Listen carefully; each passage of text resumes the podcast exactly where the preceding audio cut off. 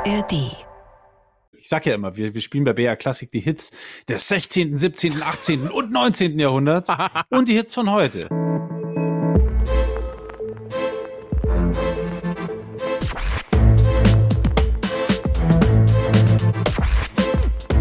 Klassik für Klugscheiße. Hallo und herzlich willkommen zu Klassik für Klugscheißer. Ich bin Uli Ultralaut Knapp.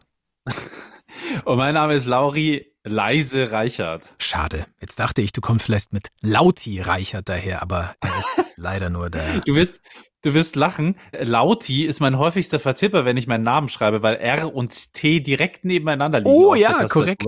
Stimmt. Das passiert mir relativ regelmäßig, dass ich mit Lauti unterschreibe. Ähm, da fällt mir übrigens ein guter, ein guter Joke ein. Uli, wie hätte Mhm. Liza Minnelli geheißen, wenn sie Niki Lauda geheiratet hätte? Liza Minnelli und Niki Lauda. Liza Lauda. Oh, Also sie ist gut. Oh, angenommen oh, oh, Liza Lauda ist sehr schön. Das müssen wir mal Mickey War, glaube ich, mein sagen. Lieblings, war mein Lieblingsjoke so mit 10, glaube ich. So. Ach, noch bevor es den äh, Mama Lauda Song gab. Ja, ja, Von weit Ecke. Hüftgold? Ja, ja, Ah, weit okay. davor. Das- war in einem Alter, da habe ich sowas noch gutiert. Da hatte ich noch einen guten Witzgeschmack. Lauti Reichert war seiner Zeit einfach voraus. Sehr schön. Weit voraus. So, und jetzt hat wahrscheinlich auch die und der Letzte vermutlich laut und deutlich kapiert. Diese Folge handelt von leisen und lauten Tönen, von Dynamik und von Lautstärke. Und wir haben eine Musikerin zu Gast, die das Instrument spielt, das wir wahrscheinlich alle am allerersten mit Lautstärke verbinden, nämlich den Presslufthammer. Nein. Nein, sie spielt virtuos das Schlagzeug, auch ein lautes Instrument, denken viele, stimmt ja auch, aber man kann es auch ganz, ganz leise spielen.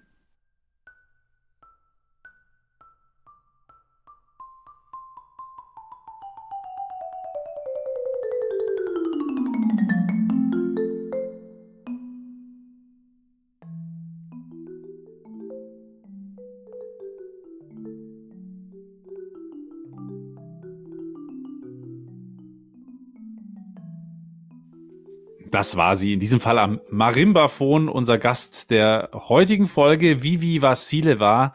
Das ist eine der Schlagzeugerin in Deutschland. Vivi haut in den ganz großen Konzertsälen kunstvoll auf die Fälle und auf vieles andere, wie wir gerade gehört haben. Und natürlich hören wir später auch noch viel mehr von Vivi. Klar, das Schlagzeug, das ist für diese Folge natürlich das perfekte Instrument, weil es hat, was Lautstärke und Dynamik angeht, natürlich wahnsinnig viel zu bieten. Und jetzt entschuldige ich mich mal im Vorhinein schon bei allen Schwerhörigen unter euch, aber laut gibt's natürlich nur mit leise und andersrum. Das ist wie mit Licht und Schatten und deswegen jetzt mal zwei Beispiele zu Lautstärken, wie sie unterschiedlicher nicht sein könnten. Jetzt aber erstmal Ohren gespitzt, bitteschön. Jetzt wird's leise. Leise,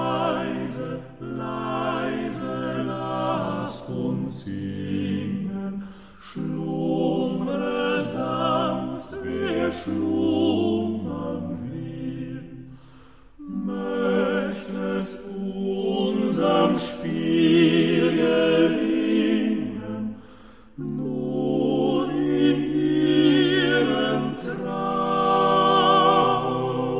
zu klingen. Ah, das ist so schön. Ich bin so ein Schubert-Fan. Also Franz Schubert nimmt's hier wortwörtlich. Leise, leise, lasst uns singen. Er hat da ein Gedicht vertont. War ja sowieso sein Ding, Gedichte vertonen. Aber in diesem Fall muss ich dich übrigens enttäuschen, falls du wissen willst, von wem es ist. Ich habe keine Ahnung. Wir kennen den Dichter nicht. Ein unbekannter Dichter. Vielleicht weiß es ja jemand von euch da draußen. Vielleicht kennt ihr Ja. diesen unbekannten Dichter. Wenn das so ist, dann schreibt uns einfach eine Mail an klugscheiße.br.de. Klugscheiße mit Doppel S. Ja, oder ihr könnt uns auch per WhatsApp schreiben oder sogar eine Sprachnachricht schicken. Die Nummer ist 0171 544 4464. Und da könnt ihr natürlich auch gerne Themenvorschläge hinschicken, Kritik, Schmähkritik, Lob, alles ist willkommen. Aber wenn jemand von euch wirklich weiß, wer dieses Gedicht geschrieben hat, dann Chapeau. Weil da steht wirklich überall in jedem Werkeverzeichnis ganz offiziell Dichter unbekannt oder Verfasser unbekannt. aber, gut, ich, wir lassen uns mal überraschen. So, wir sind bei leisen Stücken. Jetzt kommt noch was Leises von mir. In diesem Fall nicht von Schubert, sondern von Franz Liszt. Und zwar ein Stück aus seinem Liebestraum. Ein kleiner Ausschnitt.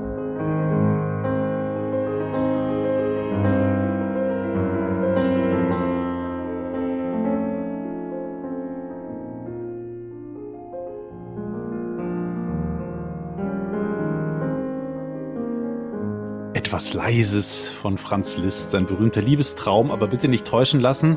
Die Pianisten und Klavierinteressierten unter euch wissen ja, der Liebestraum von Liszt, der bleibt nicht lange so leise, der bricht nachher sogar noch ziemlich aus. Es ist ein Stück mit großen dynamischen Schwankungen, wie man sagt. Übrigens auch durchaus üblich in der Klassik. Es gibt ja viele Stücke, die leise anfangen und dann teilweise sehr, sehr laut werden gegen Ende zu. Aber auf das Thema Dynamik, laut, leise im Wechselspiel kommen wir später noch deutlich ausführlicher hier bei Klassik für Klugscheißer.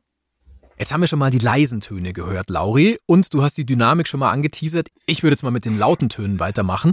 Die kommen zum Beispiel vom Ollen Ludwig van. Ihr wisst schon, von Beethoven.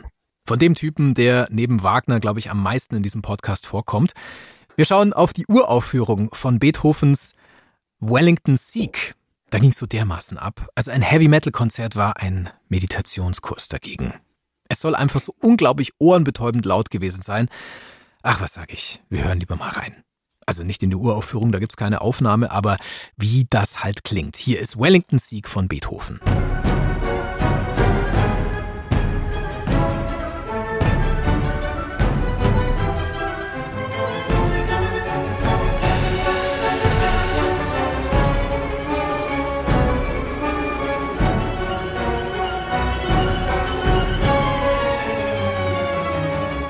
Uraufführung, die ist mehr als 200 Jahre her, nämlich am 8. Dezember 1813 war die. Die Uraufführung von Beethovens siebter Sinfonie und Wellington Sieg oder die Schlacht bei Vittoria. Da geht es um den Sieg der Briten über Napoleon in der Schlacht bei Vittoria, also der Stadt im Baskenland, wo auch eine sehr gute Basketballmannschaft spielt. Basconia Vittoria Gasteiz heißt die. Und da kommt ja auch Pablo Laso her. Wer kennt ihn nicht? Der aktuelle Trainer des FC Bayern München, Abteilung Basketball. Ja, ich weiß es zum Beispiel nicht, aber ich bin ja auch nicht unbedingt der große Basketball-Nerd. Ich kenne nur Air Jordan. Ja, das Dirk war schon mal gut. Dirk Nowitzki auch Dann hört es bei mir fast auf mit Basketball. Aber Also- ich bedanke mich natürlich trotzdem im Namen aller Sportsfreunde und Sportsfreundinnen für diese wichtige Information. Wirklich ganz wichtige Info. Zurück zur Musik und zu unserem Kerngeschäft. Das Besondere ist, Beethoven wollte den Schlachtenlärm akustisch einfangen und hat das Stück erstmal für das Panharmonikon komponiert. Panharmonikon solltest du, glaube ich, noch ein bisschen genauer erklären, weil ich habe es, muss ich ehrlich sagen, vor dieser Folge noch nicht gekannt. Ich hatte davon noch nie gehört. Ja, das mache ich gern. Also das Panharmonikon, das ist eine Art automatisierte Orgel, funktioniert mit Wind, also mit Windzufuhr. Und so kann das Ding verschiedene Instrumente imitieren. Also zum Beispiel Trompeten und Hörner, aber auch Sounds wie Kanonenfeuer. Ja, und ausschauen tut's wie so ein riesiges verziertes Wandregal mit Vorhängen dran, damit's auch was hermacht. Also es schaut schon ganz cool aus. Naja, und da sind dann so Orgelpfeifen und Trichter von Blasinstrumenten installiert. Man braucht auf jeden Fall ein enorm großes Wohnzimmer dafür. Ja, und anscheinend einen guten Wind, wenn du sagst, es funktioniert mit Windzufuhr. Steht man dann draußen, sagt heute, heute gibt's ein fünf Windstärken, spielen wir eine Runde Panharmonikon. Genau, wir Weil beten das um einen auch so einen. Blasebalg gehabt wie eine Orgel. Bei Windstille keine Aufführung. Also, es ist so. Also, Beet- aber Beethoven hat's nicht, hat's nicht erfunden, oder? Weil er hat's ja, Nee. er hat's benutzt, aber Er er hat- hat's nicht erfunden. Exakt, er hat's benutzt, aber er hat's nicht jetzt irgendwie selber gebaut oder sogar erfunden. Nee, nee, das hat ein anderer gemacht, nämlich Johann Nepomuk Melzel. Der hat diesen mechanischen Musikautomaten in die Welt gesetzt und gebaut. Aber nachdem wir nicht so wirklich oft von Panharmonikons, wahrscheinlich ist der Plural, hören, auch in der Gegenwart, wird es sich nicht durchgesetzt haben. Ich plädiere für Panharmonika. Panharmonika, okay. Ja, ja. Hat nichts zu tun mit der Ziehharmonika. Das ist Einzahl. Nee, also das Ding hat sich nicht durchgesetzt. Es ist kein Verkaufsschlager geworden. Dafür gibt's wahrscheinlich einfach zu wenige große Wohnzimmer auf der Welt. Und ich habe ja ehrlicherweise auch noch nie was davor gehört. Ich musste mich da auch erstmal einlesen. In Deutschland gab's ein Exemplar, das ist dann allerdings vor einiger Zeit, nämlich im Zweiten Weltkrieg, kaputt gegangen. Vielleicht kursiert noch eins in den USA. Es ist nicht klar. Falls jemand so ein Instrument mal zufällig bei eBay Kleinanzeigen sieht, soll das einfach kaufen, das wäre es wert. Und falls ihr dann derjenige seid, der es findet, schreibt uns gerne eine Mail. Adresse haben wir ja vorhin schon durchgegeben. Für die Komposition von Beethoven ist es jetzt aber nicht so schlimm, dass dieses Instrument gar nicht mehr so häufig existiert, denn Beethoven hat das Ganze eh auch nochmal für Orchester umgeschrieben. Wir hören nochmal kurz rein in Wellington Sieg.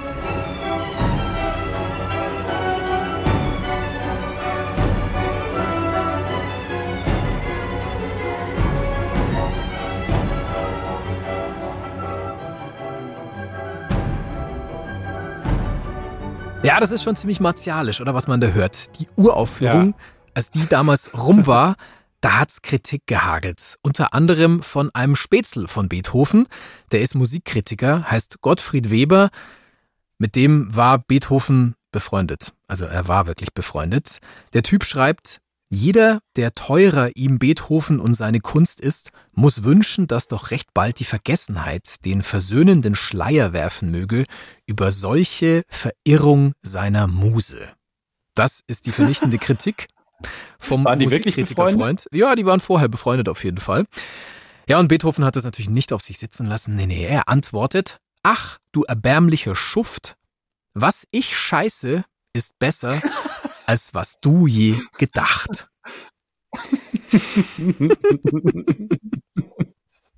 Ich find's so geil. Auch Mozart hat ja ganz gerne mal richtig übel geflucht und Kraftausdrücke verwendet. Ich mag das total. Die Idee, dass die großen Titanen der edlen Künste halt auch einfach sehr oft ziemlich geflucht haben. da fällt mir übrigens ein, Uli, etwas, was dir wahrscheinlich in dieser Situation oder in diesem Zusammenhang auch eingefallen ist. Nur jetzt bin ich ein bisschen schneller. Das hier. Ein rechter Scheißdreck was, altmodisch bis provinziell was, das war's. Der Monaco-Franze, ja, natürlich. Ja. In einer meiner absoluten Lieblingsfolgen in der Opernkritik. Ja, so kann man das auf jeden Fall lustig abfedern. Aber jetzt mal ganz ohne Schmarrn. Kriegslärm als Musik verpacken, verstecken, verbrämen, wie auch immer man das nennen mag. Also wer braucht sowas?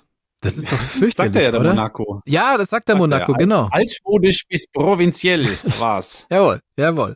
Also, ich brauch's nicht und ich weiß nicht, ob die Leute das damals gebraucht haben. Der Kritiker hat's ja brutal verrissen. Völlig zu Recht.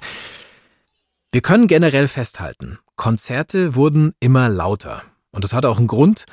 Die Welt wird einfach immer lauter. In den vergangenen 200 Jahren. Der Autor Bernd Kiebitsch hat ein Buch dazu geschrieben, heißt Die Lärmspirale.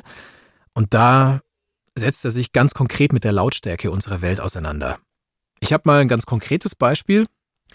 Die Sirenen von Feuerwehr, von Krankenwagen, von Polizei, die sind mittlerweile 40 Dezibel lauter geworden, als sie es vor 100 Jahren waren. Warum? Weil die alle abgestumpft sind gegen Lärm oder weil wir schlechtere Ohren haben? Haben wir ja, ja wahrscheinlich nicht. Also schlechtere Ohren glaube ich nicht. Nee, ich glaube, man muss ganz einfach mit anderen Geräuschen konkurrieren und dann macht man es halt so, lauter. Okay. Heute sind wir bei 120 Dezibel. Vor 100 Jahren waren es eben so 80 Dezibel. Ja, und 80 Dezibel ist so vergleichbar mit einem schreienden Baby. Ja, gerade schreit eins. Gerade schreit eins, das ist doch schön. Ja, gerade schreit eins nebenan. Äh, ich, äh, nebenan. Ich hoffe, ihr hört's nicht. Aber hier schreit gerade wirklich ein Baby. Ich habe es vorhin so ganz leicht gehört. Ist ja auch charmant, finde ich. Ich glaube, das würde heute niemanden mehr wirklich jucken und deswegen zur Seite fahren, wenn eben irgendwas so laut ist. Also wenn es ein Baby ist, dann fahre ich natürlich schon zur Seite und pass auf, aber ja. und keine Sorge jetzt, liebe Leute da draußen, liebe Klassikfans, wir machen uns durchaus Sorgen um eure Ohrengesundheit bei Klassikkonzerten. Da seid ihr noch nicht an der Spitze des Lärmpegels angelangt. Es geht schon noch viel lauter. Das lauteste Ensemble und der lauteste Chor, die kommen nicht aus der Klassik. Das lauteste Ensemble ist diese Band hier.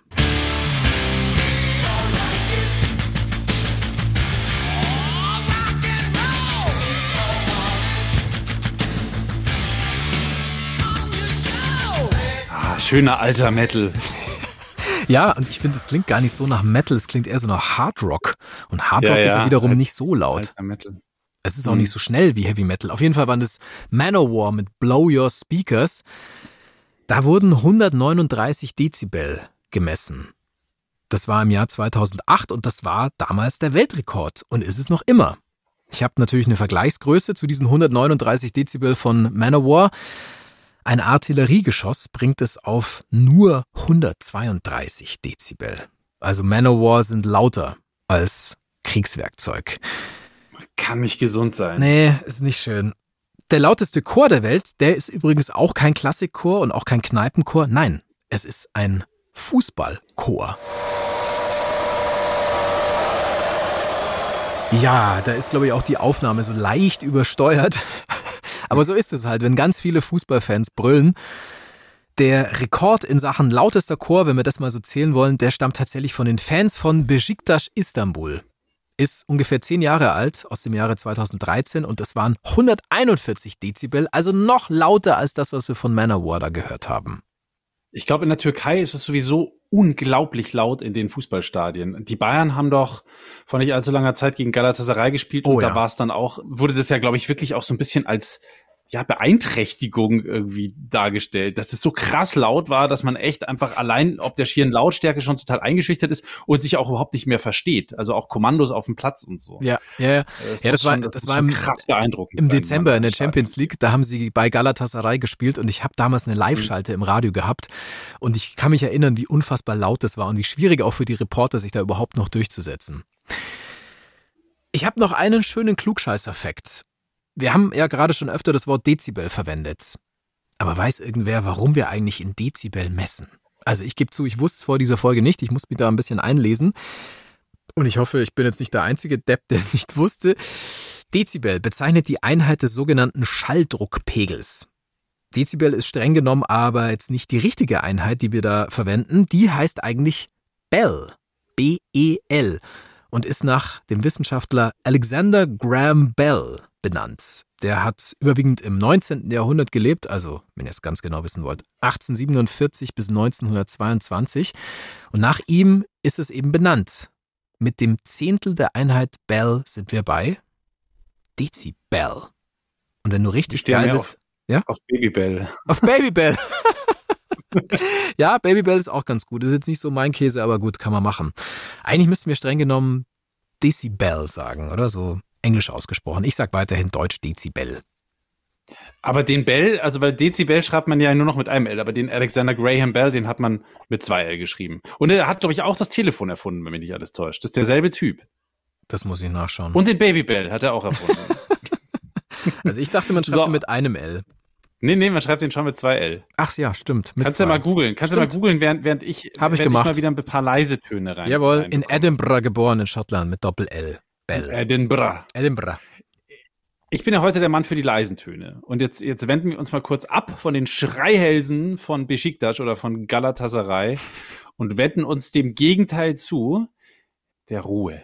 Das leiseste Musikstück der Welt kommt von einem Komponisten der Superlative, weil von dem nämlich auch das längste Musikstück der Welt kommt.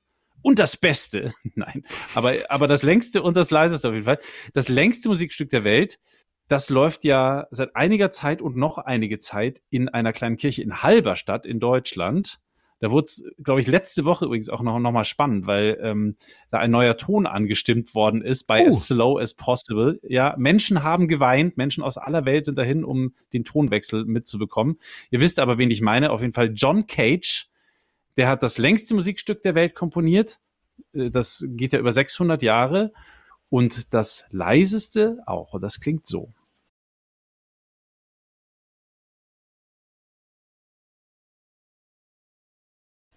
433 haben wir da gerade gehört. John Cage, das leiseste Musikstück der Welt. Vier Minuten und 33 Sekunden. Absolute Ruhe und Stille. Wobei ich fand es gar nicht so leise. Also mit Kopfhörern muss man fast ein bisschen runterdrehen. Hast du es eigentlich gehört, Uli? Ja, mir war es ein bisschen zu laut, muss ich ehrlicherweise sagen. Mm, ich ja, habe natürlich auch ja, eine. Wir haben auch Ohren haben, wie ein Luchs. Wir haben Luchsohren und wir haben auch eine Stelle rausgeschnitten, die besonders markant war. Da war es halt so ein bisschen leiser, ja. aber ja. Also wir haben die Geschichte ja schon öfter erzählt. Es lief ja wirklich ja. in der BBC, da wurde das ja gespielt. Und auch dieses Stück von John Cage, 433 oder 433, kommt natürlich auf unsere Playlist. Die findet ihr bei Spotify. Und ähm, da sind alle Musikstücke drauf, die wir in dieser Folge nur ganz kurz anspielen können. Einfach die Playlist euch anhören, dann habt ihr alle Musik beieinander. Und das Ganze ist natürlich witzig irgendwie, oh, 4 Minuten 33 äh, Musik und es kommt gar nichts und so, aber am Ende steckt da natürlich auch künstlerisch eine Aussage dahinter, also deutlich mehr als dieser Hahaha-Effekt. Äh, dem John Cage ist es nämlich darum gegangen zu zeigen, dass es, auch wenn es still ist, nie still ist. Also nehmen wir mal einen Konzertsaal oder mein Zimmer hier gerade, dem ich aufnehme, da hat während ich das Stück angespielt habe, nämlich gerade so laut der Regen ans Fenster geklopft, dass man das wahrscheinlich auf der Aufnahme gehört hat. Also die Idee ist, dass es im Konzertsaal oder im Kino oder wo auch immer halt nie wirklich still ist. Also wir kennen das ja alle. Irgendjemand knistert mit einem Bonbonpapier, irgendjemand räuspert sich Oder ähm, was ich besonders mag, jemand ist laut, also Knusper, Schluck, Kau. Ich hasse, ich hasse das Ja. so unfassbar, Menschen beim Essen zuhören zu müssen. Ich hege da, hege da Mordfantasien, muss ich ehrlich sagen. Oh Gott. Wie ist es mit Trinkgeräuschen? Ja, ich, ach, es ist auch nicht so schön. Äh, es ist, ach, ja, genau, genau das meine ich. Es ist wirklich, ich finde es auch bei Werbung ganz schrecklich, wenn man Leute irgendwie hört, wenn sie trinken. Ist ja auch völlig egal. Also im Kino gibt's ja auch nicht nur Essensgeräusche oder, oder an Orten, an denen es ja eigentlich still ist. Irgendwas hört man halt immer. Man muss nur ordentlich aufpassen. Und ähm, selbst wenn es richtig still wäre, angenommen, niemand wäre mit dir im Raum, der dir die Hucke vollkaut oder so, dann würdest du immer noch dich selber hören, also deinen Körper. Der Bauch knurrt, du atmest, dein Herz bumpert, die Gelenke knacken, der Schrittmacher klackert, was auch immer. oh Gott. Aber ganz still ist es auch nicht, wenn du mit dir alleine bist. Und John Cage ist inspiriert worden von einem Erlebnis, das er selber hatte. Er war mal in einer echolosen Kammer. Und das war irgendwie aus wissenschaftlichen Zwecken. Und er hat da, obwohl da ja eigentlich kein Geräusch drin war, einen hohen und einen tiefen Ton gehört. Und dann hat er Hm. gefragt, was das war. Und dann hat ihm einer der Wissenschaftler, die da zugegen waren, erklärt, ja klar, du hast zwei Töne gehört. Einmal der hohe Ton, das ist das Nervensystem, das du gehört hast, und das, und das, und der tiefe Ton, das ist einfach dein Blutkreislauf. Also, nochmal, absolute Stille gibt es nicht. Und deswegen verstehe ich dieses Stück quasi so ein bisschen als Aufforderung, nimm mal deine Umgebung ein bisschen besser wahr. Hör mal, was es da so alles gibt. Auch wenn vermeintlich gar nichts da ist, es ist immer irgendwas da. Jetzt hast du gerade John Cage groß angesprochen und wir haben ihn ja auch ausführlich gehört bei seinem überragenden Stück 433 oder 433. Wenn ihr noch mehr über verrückte Avantgarde-Musik hören wollt, dann haben wir eine Folge für euch. Die ist schon ein bisschen älter, Folge 31 von Atonal bis Zufall, wie neue Musik Grenzen sprengt, heißt die Folge. Hört ihr am besten in der ARD Audiothek nach. Wenn ihr da schon mal da seid, dann lasst gerne auch ein Abo da, wenn ihr das nicht eh schon getan habt. Bei Spotify gibt's die Folge übrigens nicht mehr, die ist da irgendwie rausgeflogen. Wir sind dran, wir haben nachgefragt, wir haben allerdings noch keine Lösung präsentiert bekommen. Insofern einfach die ARD Audiothek konsultieren, da gibt's die Folge völlig gratis. Also, jetzt hatten wir sehr laut und dann hatten wir sehr, sehr leise, unhörbar quasi. Aber es ist ja so ein bisschen wie mit gut und schlecht und mit Glück und Unglück und mit eigentlich allem, was so antagonistisch daherkommt. Es gibt das eine nicht ohne das andere. Ich würde sogar noch einen Schritt weiter gehen. Das eine macht ohne das andere überhaupt gar keinen Spaß, beziehungsweise entfaltet keine Wirkung. Sprich, nur laut ist langweilig und nur leise genauso. Und wir würden ja laut gar nicht als laut wahrnehmen, wenn wir nicht wüssten, was leise ist. Und andersrum. Das heißt, die Zwischenstufen sind's, die es auch spannend machen. Und das Hin und Her und das Wechselspiel zwischen laut und leise, die Dramaturgie in Kompositionen, die Spannungsbögen, die wir da alle mitbekommen. Stichwort Dynamik. Und an welches Instrument, Ulrich, denken wir sofort, wenn es um Dynamik geht? Ja, an die Maultrommel. Oder? Ja, Trommel stimmt schon mal. Äh, Trommel stimmt schon mal. Wir lassen mal unseren Gast ran. Vivi Vassileva. Sie hat ihre Liebe zum Schlagzeug, also sie ist ja eine weltbekannte Schlagzeugerin und sie hat ihre Liebe zum Schlagzeug mit sieben Jahren entdeckt. Da war sie mit ihrer Familie in Bulgarien und da wurde anscheinend irgendwie viel getrommelt in diesem Urlaub. Und das hat sie wahnsinnig inspiriert dazu, dass sie dieses Instrument irgendwann auch beruflich ausüben wollte. Sie hat später in München und in Salzburg studiert. Sie hat bei den Schlagzeugern im deutschsprachigen Raum gelernt, also bei Peter Sadlo und bei Martin Grubinger. Und sie hat eine sehr eindeutige Meinung dazu, welches das Instrument mit der größten dynamischen Range ist. Jetzt darfst du dreimal raten. Es ist das Schlagwerk. Ich würde sogar behaupten, dass wir von allen Instrumenten das, das größte Piano Pianissimo erreichen können mit bestimmten Instrumenten. Also die dynamische Bandbreite bei uns ist ja unvergleichbar. Die Amplitude, die wir mit unseren Instrumenten schaffen können, äh, wenn man jetzt zum Beispiel eine Triangel ganz, ganz leise und fein spielt, eine Marimba, wenn man den Schlegel fast nur anhauchen lässt an, an die Marimba-Platte. Da würde ich behaupten, dass wir leiser als alle anderen Instrumente spielen können, wenn wir das wollen.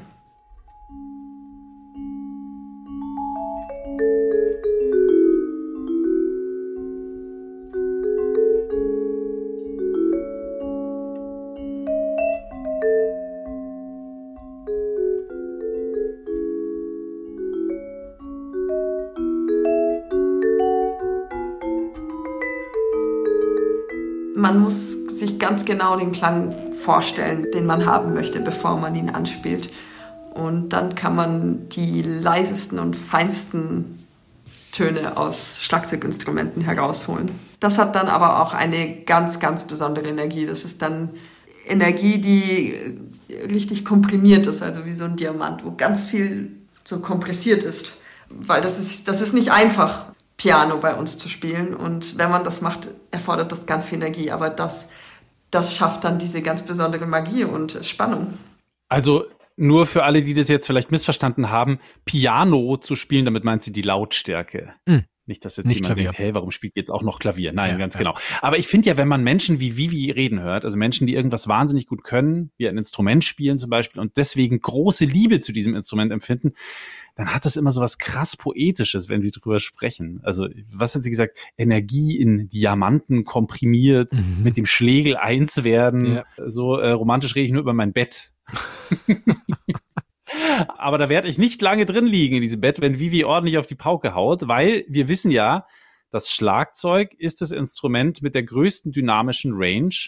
Und deswegen kann es nicht nur sehr leise, sondern halt auch sehr, sehr laut gespielt werden und vor allem auch sehr schnell zwischen laut und leise geswitcht werden. Und sehr eindrucksvoll könnt ihr das hören in diesem Stück für Schlagzeug As Venturas komponiert und hier übrigens auch gespielt von einem gewissen Alexei Gerassimes an der kleinen Trommel.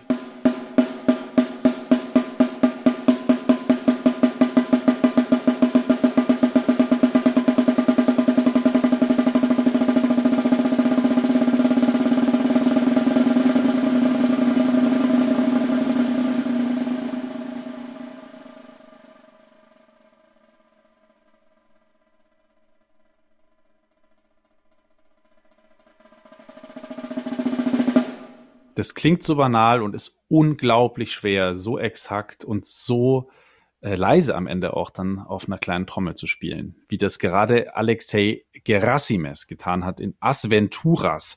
Übrigens, vielleicht sollte ich auch noch kurz erklären, warum ich einmal von Schlagzeug und einmal von Schlagwerk spreche. Das bedeutet im klassischen Sinne erstmal genau das Gleiche. Also ein Schlagzeug und ein Schlagwerk sind Synonyme.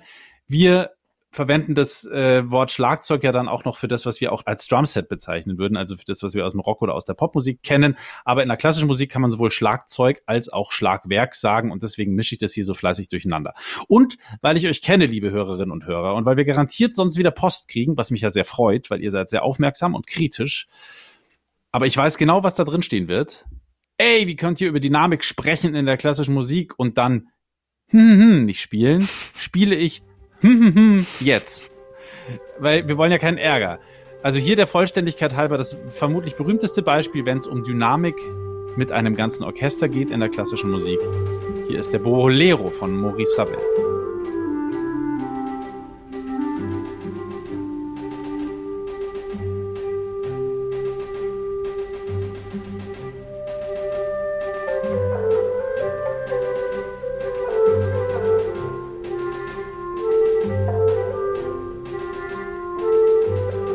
Ich schunkel hart von links nach rechts auf meinem Stuhl. Ach, so herrlich. Es ist auch ein bisschen wie so eine Aufwärmübung beim Sport, dieses Hin- und Herwippen. Geht perfekt und übrigens, zum und Bolero. übrigens, dieser stoische Rhythmus, immer das gleiche Pattern, ist total gefürchtet bei Schlagwerkern, weil es ist ja nicht schwer, aber man spielt halt über einen relativ langen Zeitraum immer ganz genau das gleiche Pattern. Und tja, da ist schon der ein oder andere rausgekommen irgendwann, als er sich zu sicher gewähnt hat. Ja, einer der größten Hits der Orchesterkompositionen war es gerade, der Bolero von Maurice Ravel und bald fast 100 Jahre alt, weil 1928 veröffentlicht worden. 100 Jahre. Das ist in der Klassik ja nix. Mhm. Ich meine, es ist ein Küken. Es ist ja noch frisch. Ja, ja, stimmt. Es ist eigentlich ein frisches Stück. Ich sag ja immer, wir, wir spielen bei BR Klassik die Hits des 16., 17., 18. und 19. Jahrhunderts und die Hits von heute. Oh ja. In diesem Fall war das ein Hit von heute. Ja, nur 100 Jahre alt. Nicht mal 100 Jahre alt. Nicht mal erst in vier Jahren 100 Jahre alt, der Bolero von Ravel. Wusstest du, Uli, al- alter Tanzbär, eigentlich, dass der Bolero eigentlich ein spanischer Tanz ist? Nein, ich Lauri das Fox Trottel nicht. Reichert, wusste ich nicht. Ja, ich wusste es auch, ich wusste es auch nicht. Ich dachte nämlich, das Stück heißt Bolero. Dachte ich auch, ja. Aber es ist ein Bolero. Also der Bolero, es heißt auch Bolero, aber der, der, Bolero ist auch gleichzeitig ein Bolero. Ein Bolero ist nämlich ein im Dreivierteltakt geschriebener Tanz. Und bei Ravel ist es ja auch ein Teil eines Balletts. Und wie wir aus unserer Walzer-Folge wissen, die ist so ein bisschen älter. Die ist so ein bisschen älter, muss man mhm. dazu sagen. Ja, es ist, die ist fast, auch fast 100 Jahre alt, unsere allererste Folge. Da haben wir erzählt, dass man auf Dreivierteltakte besonders gut tanzen kann und schunkeln kann, wie du es ja auch gerade gemacht hast. Billie Eilish, bei Billie Eilish weiß es zum Beispiel auch, die hat nämlich auch den Wer? einen oder anderen Walzer schon geschrieben, Billie Eilish. Ah, Eilish. Mhm. Wenn ihr mehr über Walzer erfahren wollt, dann hört ihr, wie Uli ja gerade schon angedeutet hat, eine unserer ältesten Folgen, wenn nicht die älteste. Als Folge Nummer eins ist es einfach die älteste Folge, ja. ja. Alles Walzer heißt die. Und dürfte jetzt relativ bald genau vier Jahre alt sein. Ja, genau so ist es. Es gibt tatsächlich noch eine Folge davor, wo wir uns ganz kurz vorstellen, aber die giltet nicht, sage ich mal, weil die war ja nur so eine Minute lang. Das macht man ja, wenn man einen neuen Podcast raushaut, dann haut man vorneweg noch so eine Minute Kann oder mich zwei. Gar nicht mehr dran erinnern. Ja, ja, ja. Aber das war die erste Folge, alles Walzer. Haben wir damals auch gemacht, weil der Opernball, der Wiener Opernball, ähm, kurz bevorstand. Und ich muss gestehen, ich bin großer Opernball-Fan und ich habe es dieses Jahr komplett verballert. Ich habe den einfach verpasst, sonst schaue ich mir den immer im Fernsehen an. Und an dem Abend war ah, ich ja, so schon. müde. Ja, ja, natürlich. Der ist ja immer ein paar Tage, also immer an dem Donnerstag, am klumperten Donnerstag, wie auch immer man ihn nennen will. Und der ist ja schon rum. Wir sind ja heute am Rosenmontag für alle, für ja. alle, die uns jetzt irgendwann im Jahreslauf hören. Genau, Diese Folge wird an einem Rosenmontag aufgezeichnet. Genau, und, und zwei Tage, zwei Tage nach Aschermittwoch veröffentlicht am Freitag und ich habe den Opernball verpasst. Aber wenn ihr das Feeling haben wollt von Opernball, dann hört euch einfach diese Folge an und ich glaube, dass wir da auch ja unsere Gesprächspartnerin schon mal drin hatten. Denn die Vivi, mhm. die war unser erster Gast überhaupt in diesem Podcast und ist jetzt der erste Gast, der zum zweiten Mal da sein durfte. Wenn wir über laute Musik sprechen, dann müssen wir natürlich auch eine Sache mal erwähnen. Laut kann ganz schön ungesund sein. Also wenn man oft laute Musik hört, dann sollte man auf jeden Fall sehr gut aufpassen auf die kleinen Öhrchen und beim laut üben immer schön die Ohren schützen, sonst geht's euch wie Ludwig van Beethoven. Wir haben ja vorhin schon mal angedeutet, dass es bei ihm mit dem Gehör nicht so ganz gut war. Bei dem geht man davon aus, dass er so ungefähr vom 20. Lebensjahr an sein Gehör verloren hat. Ja, also damals noch nicht, noch nicht ganz. Das ging dann aber halt rapide bergab. Ja. Wo, wobei ich glaube, dass mit dem Gehör von Beethoven ja nicht von der lauten Musik gekommen ist, oder das weiß ich eigentlich sogar, sondern man vermutet ja von einer Infektion. Aber völlig egal, Ohrenschützen ist immer wichtig. Da will ich dir überhaupt nicht widersprechen. Also, Beethoven konnte wahrscheinlich nichts dafür, dass er auf einmal ganz schlecht gehört hat. Ich habe einen für euch, der hat in den jungen Jahren mit der Dynamik ähm, so ein bisschen übertrieben. Claude Debussy. Und zwar hat er es übertrieben im Klavierunterricht. Aber nicht, dass ihr jetzt denkt, der hat einfach nur sowas von hart brutal geübt und sich damit zugrunde gerichtet. Nein, nein. Er hat die lauten Stellen super laut gespielt und die leisen ganz leise. Also so ein bisschen drüber war der da überall. So schildert es zumindest sein damaliger Mitschüler. Der Mann heißt Gabriel Pirnet. Der hat selber später dann auch komponiert und dirigiert, also der hatte schon Ahnung von Musik. Und er hat gesagt, in der Klavierklasse von Marmontel versetzte er uns mit seinem sonderbaren Spiel in Erstaunen. Es geht um Debussy. War es eine angeborene Ungeschicktheit oder Schüchternheit? Ich weiß es nicht aber er hackte buchstäblich auf das Klavier ein und übertrieb jeden Ausdruck. Er schien wie von einer Wut gegen das Instrument gepackt, traktierte es mit impulsiven Gesten, atmete laut bei schwierigen Passagen. Seine Schwächen legten sich mit der Zeit, und er erzielte manchmal Wirkungen von überraschender Sanftheit. Mit all seinen Fehlern und Vorzügen blieb sein Spiel etwas ganz Besonderes. Das hat ein ehemaliger Mitschüler über Claude Debussy gesagt. Irgendwann hat Debussy dann mit der Dynamik rausgehabt. Und das hört man sehr gut in seinem Smash-Hit und ich glaube, den kennen wir alle, Claire de Lune.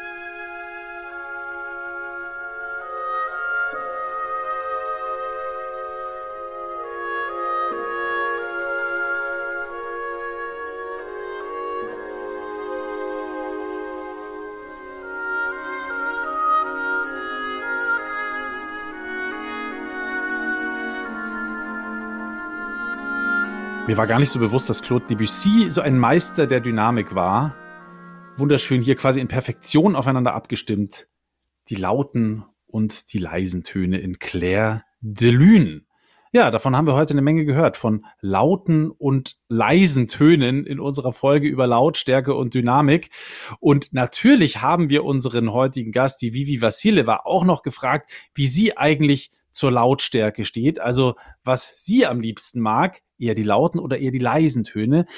Weil als Schlagzeugerin, da würde ich jetzt davon ausgehen, müsste sie eigentlich eher auf die lauten Töne stehen. Aber das stimmt überhaupt nicht. Einfach so Lautstärke mag ich nicht. Also so zum Beispiel an Silvester Böller oder sowas. Oder wenn es so laut ist, dass es weh tut, da würde man gar nicht denken, dass ich als Schlagzeugerin da gar nicht so drauf stehe. Ich stehe eher auf diesen lauten, mächtigen Klang, den, den eine Trommel oder ein Sänger, ähm, wenn er einfach so eine mächtige Stimme hat. So, ich, ich, ich stehe auf mächtige Lautstärke, nicht auf unbedingt dieses Laut, was weh tut. Ich übrigens auch nicht. Ich kann das sehr gut verstehen. Ich werde extrem aggro, wenn irgendwas richtig unüber, wenn etwas überraschend laut neben mir ist, plötzlich. Da, da reagiere ich wie so ein, weiß ich nicht, da werden irgendwelche Instinkte in mir freigesetzt. Ich hasse laute Geräusche. Ich bin eh so ein bisschen misof misophon, muss man ehrlich sagen. Aber wenn jetzt irgendwie, wir hatten zum Beispiel mal, als ich, als ich noch kleiner war, als ich noch kleiner war, klingt auch ein bisschen bescheuert, als wäre ich irgendwie noch mal gewachsen in letzter Zeit. Nein, also als ich, genau, nein, als ich halt noch ein, ein Kind war, hatten wir einen riesigen Hund, einen unglaublich lieben Hund, aber so ein 40 Kilo Berner Senn Neufundländer Mischling. Und wenn der losgebellt hat, hey, da haben echt die Wände gewackelt. Ich bin echt das, ich habe das heute, mir geht es immer noch durch Mark und Bein. Mhm. Irgendwie dieses unglaublich laute, plötzliche Bellen. Weißt du, ja. ein Hund hört ja Dinge äh, und reagiert auf Dinge, die du noch gar nicht wahrgenommen hast. Und wenn du dann irgendwie bist, keine Ahnung, bist irgendwie entspannt auf dem Sofa gesessen, hast ein Buch gelesen und plötzlich fing der Hund neben dir an zu bellen. Ja. Alter Schwede. Richtig Akku geworden immer. Ja, also so grob laut mag ich auch nicht. Ich habe heute Mittag beim Mittagessen mit einem Messer so an den Teller aus Versehen geklopft. Das fand meine Freundin sehr unangenehm und das war auch ein fieses Geräusch. Und dann zwei Minuten später ist ihr so das Glas. Aber da bist du ja auch sonst auf den Sack gegangen, oder? Ja. Ja, wir haben das war doch der Tropfen auf den heißen Stein. nein, nein, es war alles harmonisch und dann ist mir das Glas so halbert auf den Tisch gefallen. Das war auch ein schreckliches Geräusch. Ah, und vor allem, wenn man dann Schlafdefizit hat nach so einer Frühschicht, die hatte ich heute früh, dann ist das echt ui. gruselig, die Lautstärke. Also ich habe da auch so meine Schwierigkeiten. Und ich habe ein Problem damit, wenn Leute extrem flüstern. Das mag ich nicht, weil manche setzen das ja wirklich als Stilmittel ein, damit man ihnen mhm. dann mehr zuhört. Ja, gut zuhört. Genau. Ach, furchtbar. Ich, Aufdringlich finde ich, ich das. Ich kenne das. Es hat manchmal seine Berechtigung, finde ich auch. Also wenn alle durcheinander reden und so, dann kann mal jemand leiser reden und dann merkt man, ah, okay, es gibt noch jemanden, der wirklich was zu sagen hat. Aber ich habe es an der Uni einmal erlebt, an einem meiner ersten Tage damals im Studium. Da stand vorne der Dozent und der hat einfach dann, als ein paar Leute im Hörsaal bei, keine Ahnung, 300 halt so ein bisschen getuschelt haben, hat er nur gesagt, soll ich leiser reden, dann verstehen Sie mich schlechter. naja, wir versuchen jetzt den Abschluss zu finden von dieser Folge und bedanken uns erstmal bei unserem Autorenteam von dieser lauten, leisen Folge von Klassik für Klugscheißer. Herzlicher Dank geht wie immer an unser Team und an unseren Autoren Jan Limpert und unsere Autorin Svenja Wieser. Unsere Chefin vom Dienst ist die Christine Amme und produziert hat diese Episode Jorgos Dontis, alias Gogo. Der Gogo! Nächstes Mal geht's bei uns bei Klasse für Klugscheiße um Grusel. Und zwar mit mir, Uli Ungeheuer Knapp. Oh, Grusel! Dann bin ich wieder Lauri die Chimäre vom Schiensee Reichert und freue mich sehr. Macht's es gut, Servus.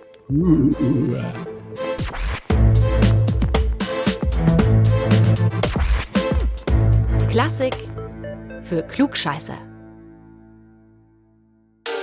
Hallo, wir sind Ariane Alter und Kevin Ebert vom Sex-Podcast im Namen der Hose.